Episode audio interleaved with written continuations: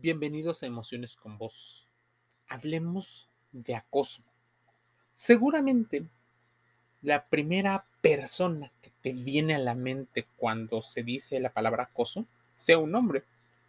Tal vez culturalmente nos hemos enseñado o hemos educado a nuestra sociedad a ponerle una etiqueta de género a un fenómeno que puede ocurrir Estadísticamente, sí es muy común o es más común encontrar a un hombre acosador que una mujer acosadora. Hablemos en este podcast de qué pasa con el acoso hacia los hombres.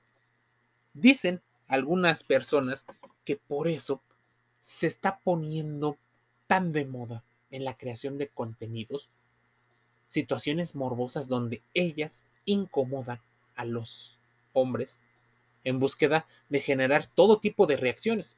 Tú sabes que los negocios con respecto a los tabús y al morbo dejan muchísimo dinero. Por supuesto, las personas que lo realizan se exponen a un sinfín de situaciones bastante peligrosas. Hay algunas personas que dicen que entre más peligroso sea, más lucrativo es.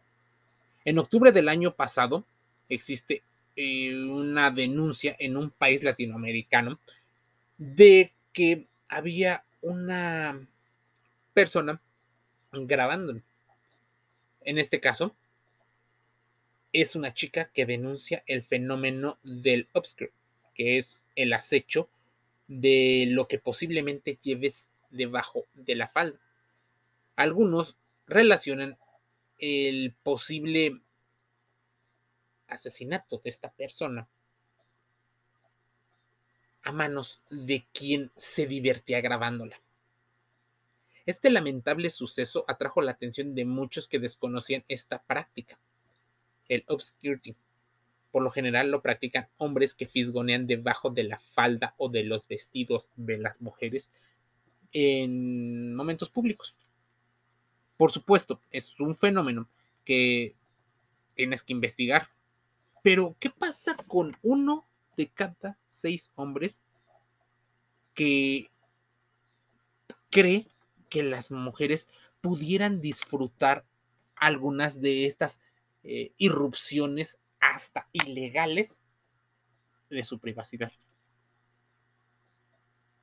A los hombres les enseñaron a ser las personas que tomaran la iniciativa, pero cuando son ellos a los que les abordan, muchas veces también viene entre la falta de competencias emocionales por parte de ellas.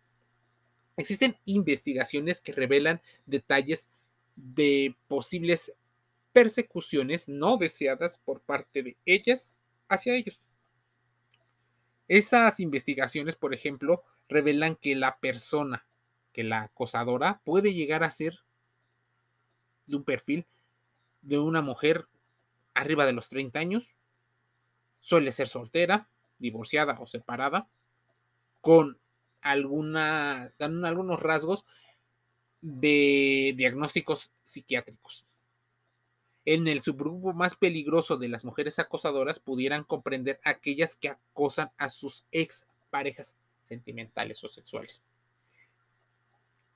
Tal vez entre ese gran espectro de acosos y de admiraciones se encuentran las groupies, estas chicas amantes de los individuos que hacen música.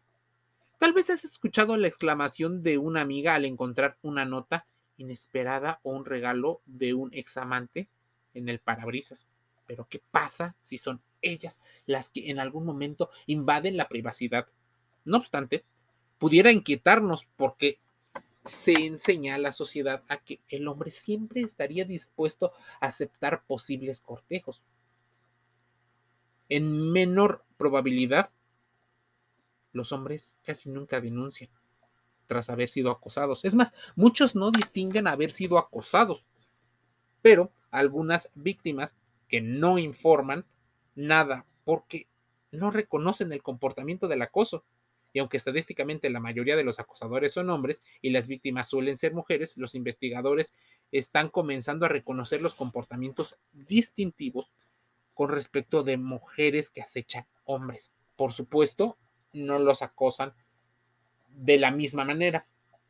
Las educaciones eh, y las formas son muy diferentes, pero ambas son pues bastante em, privativas de los espacios y de los derechos incluso.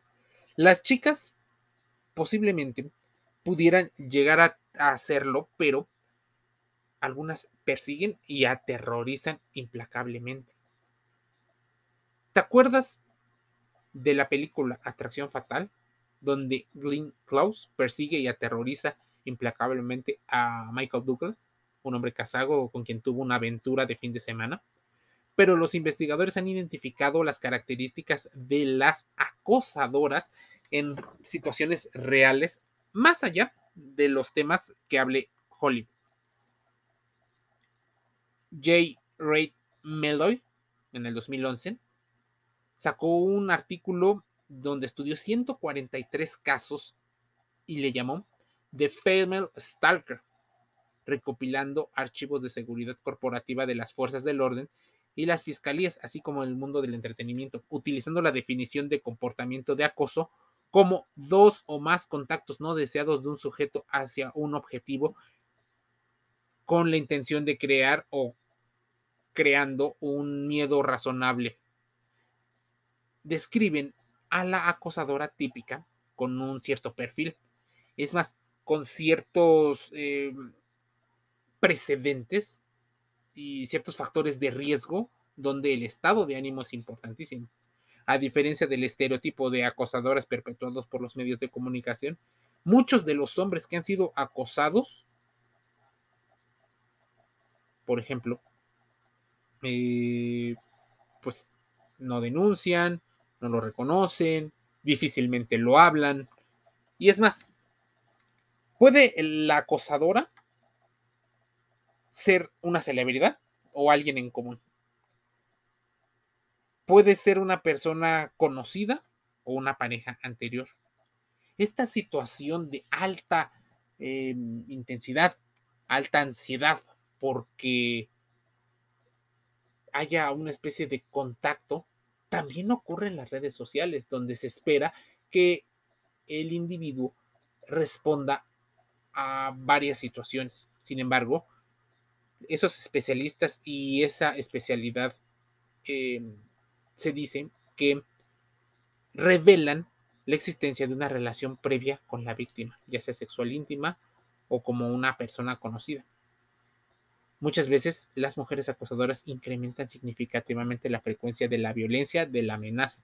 De hecho, se descubrieron que el subgrupo más peligroso es donde ellas amenazaron y fueron físicamente violentas con sus víctimas. El tipo de acosadora menos peligroso es el que ataca a las celebridades de Hollywood. ¿Recuerdas a la mujer que rompió eh, repentinamente en la casa del presentador David Letterman, creyendo que era su esposa? Así.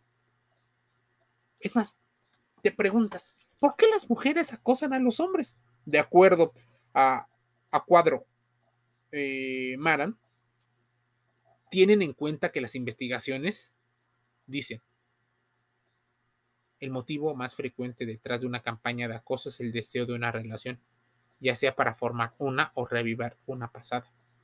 Con respecto a la naturaleza de las relaciones pasadas que conducen a un comportamiento de acecho, señalan que la mayoría de los casos en las que la acosadora era una expareja se involucra un historial de abuso denunciado. Como anécdota, muchos hombres informan haber notado señales de alarma, esas red flags al principio de la relación, una propensión a expectativas irreales o muy poco realistas, a un comportamiento intermitente, controlador, explosivo, o una de esas varias, o todos juntos, sé que sería el peor de los casos. Muchas veces, mujeres que tienen una incapacidad para manejar el rechazo, para controlar la ansiedad, para estabilizar los estados de ánimo. A veces este comportamiento se minimiza o se ignora lo que resulta en una escalada de conductas cada vez más inapropiada invasiva y en muchas ocasiones pudiera estar detrás el miedo a quedarse sola, el miedo al abandono, una herida emocional, así la tienes que investigar, la herida del abandono por parte de una figura masculina en el pasado. Son varias de las hipótesis que se plantean con respecto a los perfiles de mujeres acosadoras. Es más, se está poniendo muy de moda, y por eso lo mencioné, el tema del upskirt. Acosar a hombres poniéndolos en situaciones incómodas a partir de levantarse la falda a nivel eh, público para despertar todo tipo de sensaciones y por supuesto al mismo tiempo monetizarlo como una especie entre boyerismo, exhibicionismo y bueno, ocurre y está ocurriendo y se incluso se está viralizando. Tenlo en cuenta. Emociones con vos. La reflexión del día de hoy es acude con tu abogado, con tu psicólogo o psicóloga profesional titulado universitario. Pregúntale al sociólogo, al antropólogo, emociones con ciencia. Te envío un saludo.